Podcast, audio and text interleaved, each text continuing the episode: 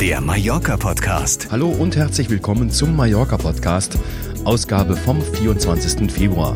Neues von der Insel. Ich bin Wolfgang Schmitz und das sind unter anderem unsere Themen heute.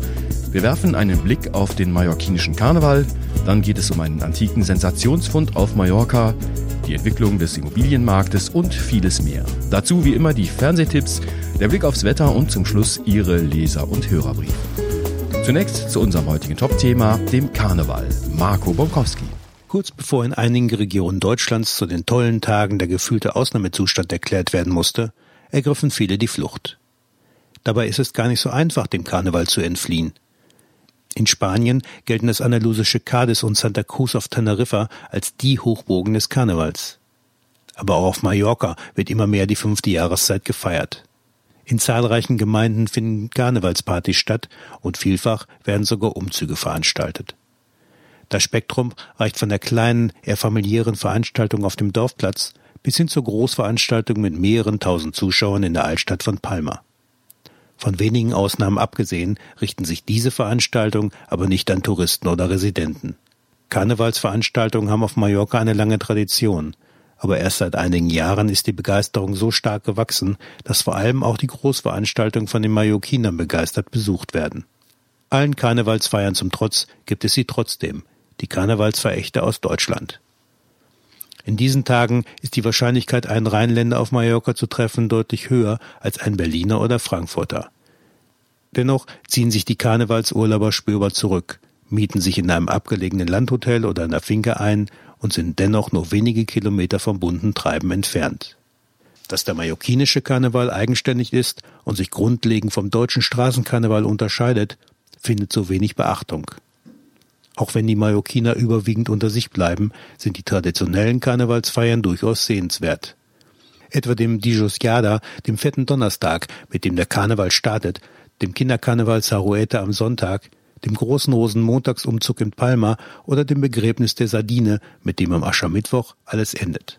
Dann sitzen auch die meisten Kurzurlauber aus Köln, Düsseldorf oder Mainz wieder im Flieger auf dem Weg zurück nach Deutschland. Sind Sie, lieber Hörer, ein Karnevalsfan und feiern in Deutschland ausgiebig und lange, so dass Sie den ersten Gedanken an Mallorca erst wieder mit Ihrem Sommerurlaub verbinden? Oder sind Sie einer derjenigen, die dem Trubel in Deutschland entfliehen wollen und auf Mallorca Zuflucht und Ruhe suchen? Oder zählen Sie sogar zu den wenigen Touristen, die aktiv am mallorquinischen Karneval teilnehmen und genau aus diesem Grund zwischen Altweiberfastnacht und Aschermittwoch auf die Insel reisen? Dann schreiben Sie eine E-Mail an podcast.mallorca.de und erzählen uns und den Hörern dieses Podcasts von Ihren Erlebnissen während des mallorquinischen Karnevals. Wir freuen uns auf Ihre Zuschriften. Das Neueste von Mallorca. In einer unterirdischen Höhle in der Bucht von Alcudia haben Forscher rund 200 Keramikgefäße aus römischer Zeit gefunden. Die Höhle ist bereits vor 20 Jahren entdeckt worden und sollte jetzt kartiert werden. Dafür wurde der Innenraum der Höhle mit neuen technischen Methoden erfasst und digitalisiert. Das Sensationelle an diesem Fund ist sowohl die hohe Anzahl der Gefäße als auch die Tatsache, dass uralte Tierknochen in den Gefäßen gefunden wurden. Die stammen von einer mallorquinischen Ziegenart, die seit etwa 5000 Jahren ausgestorben ist. Die Knochen sind also deutlich älter als die Gefäße. Auch die Fundstelle gibt den Historikern noch einige Rätsel auf. Der Fund wird also noch einige Zeit spannend bleiben, bis die bisher ungelösten Fragen wissenschaftlich geklärt sind. Auf einer Landstraße im Norden der Insel ist in der vergangenen Woche ein Radfahrer bei einem Zusammenstoß mit einem Pkw ums Leben gekommen. Der Unfall passierte am frühen Montagmorgen kurz vor Sonnenaufgang. Der Radfahrer erlag im Krankenhaus seinen schweren Verletzungen. Immobilienmarkt auf Mallorca weiterhin im Aufwind. Finanzexperten stufen den Immobilienmarkt auf Mallorca als sehr stabil ein. Die Bilanz für das letzte Jahr fällt in der Branche äußerst positiv aus. Die Gesamtsumme aller Käufe und Verkäufe von Immobilien konnte 2019 deutlich zulegen und lag bei rund 3,9 Milliarden Euro. Zudem zeigte sich, dass Immobilien auf Mallorca vor allem bei ausländischen Investoren sehr beliebt sind. Fast jede zweite Immobilie wurde im letzten Jahr von einem Nicht-Spanier gekauft. Hierbei überwiegen die Käufe von deutschen Investoren. Erst mit deutlichem Abstand folgen Briten, Schweizer und Skandinavier. Von der geplatzten Immobilienblase, die vor einigen Jahren ganz Spanien in eine tiefe Krise stürzte, blieb Mallorca fast vollständig verschont. Experten sehen diese positive Bilanz daher auch als ein Ergebnis der allgemeinen Entwicklung auf Mallorca. Eine gut ausgebaute Infrastruktur auf der Insel und die schnelle und stark frequentierte Fluganbindung sind für ausländische Käufer genauso wichtig wie die Wertstabilität der Immobilie. So profitieren Residenten und der Tourismus genauso wie die Investoren. Die Schattenseiten dieses Booms sind jedoch die immer weiter steigenden Lebenshaltungskosten.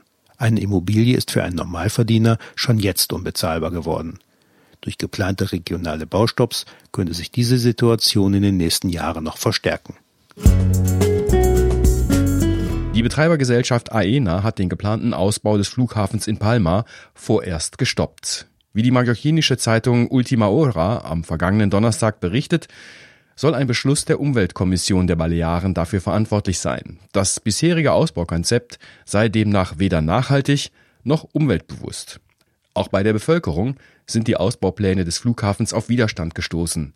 Die Vorwürfe wurden klar formuliert, AENA setze ausschließlich auf kontinuierliche Steigerung der Flüge und Passagierzahlen und würde die Pläne weder mit den Behörden abstimmen noch auf die Sorgen der Anwohner eingehen. Die vom Januarunwetter stark betroffenen Orte an der mallorquinischen Ostküste sind wütend auf die spanische Zentralregierung. Das Versprechen, ausreichend finanzielle Unterstützung zum Wiederaufbau der Strände und Küstenabschnitte zur Verfügung zu stellen, wurde bisher nicht eingehalten. Zwar haben die Gemeinden Unterstützung bekommen, diese Mittel reichen aber bei weitem nicht aus, um für die kommende Sommersaison vorbereitet zu sein. Bliebe es dabei, müssten viele Orte damit rechnen, dass die Urlauber ausbleiben. Durch die derzeitige Viruskrise in Asien zieht es Urlauber aus Mittel- und Nordeuropa verstärkt in die klassischen Urlaubsziele am Mittelmeer.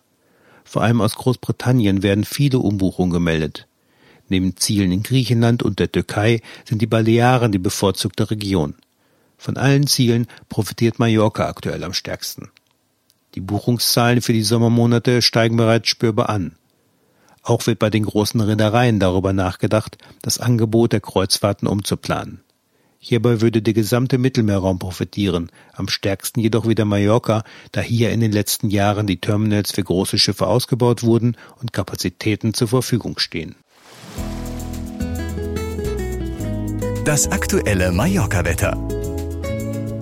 Lagen die Tageshöchstwerte am Donnerstag noch bei 14 bis 16 Grad, haben einige Wetterstationen am Wochenende schon Werte um die 20 Grad gemeldet. In den kommenden Tagen bleibt es beständig, Regen wird es bis zum kommenden Wochenende nicht geben und auch die Temperaturen bleiben auf dem derzeitigen frühlingshaften Niveau. Mallorca im Fernsehen.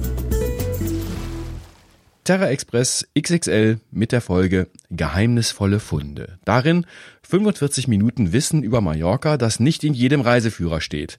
Ein Riesenkrater in einem Höhlensystem, eine uralte arabische Siedlung und Haie vor den Küsten der Baleareninsel. Am Montag, 2. März um 6.30 Uhr auf ZDF Info. Inselurlaub auf den Balearen heißt eine Dokumentation über Ibiza, Menorca und Mallorca. Drei Inseln, drei Urlaubsregionen und keine gleich der anderen. Unterschiedlicher können so nahegelegene beliebte Reiseziele kaum sein. Die Doku stellt die ungleichen Schwestern in für sie typischen Facetten vor. Am Mittwoch, 4. März um 15.30 Uhr auf Dreisat. Das ZDF-Magazin Drehscheibe berichtet unter anderem von der Mandelblüte auf Mallorca und dem damit verbundenen Frühlingserwachen auf der Ferieninsel. Am Donnerstag, 5. März um 12.10 Uhr im ZDF. Ihre E-Mails an uns. Im letzten Podcast haben wir Sie gefragt, ob Sie bereits auf Mallorca gewandert sind und Sie die großartigen Routen mit zum Teil grandiosen Aussichten über die Insel und das Meer kennen. Hier einige Ihrer Zuschriften. Winfried Stöppel hat uns geschrieben, Wandern gehört zu meinen Leidenschaften. Ich wandere daher gern und viel. Bevorzugt in Deutschland und Österreich, in den Alpen, aber auch in Norwegen und Schweden habe ich viele Touren erwandert. Erst vor ein paar Jahren bin ich durch Zufall auf das Wandern auf Mallorca aufmerksam geworden. Ich hatte die Insel bis daher immer als Ziel für den typischen Sommer-Strandurlaub abgestempelt. Wie ich schnell feststellte, zu Unrecht. Seitdem habe ich schon mehrere Wanderungen mitgemacht. Zunächst in einer Gruppe mit Wanderführer, später dann auch alleine. Ich kann allen Wanderfreunden nur empfehlen, nach Mallorca zu reisen. Marlies Otto schreibt, Mein Mann und ich sind die typischen Sommerurlauber. Wandern ist bei 30 Grad Celsius und mehr sicherlich nicht möglich. Aber wir verbringen gern Zeit mit längeren Spaziergängen. Meist in den Abendstunden und fast immer am Meer. Und Heinrich Weller berichtet, Mallorca auf anderen Wegen zu entdecken, ist für mich nicht nur ein Spruch.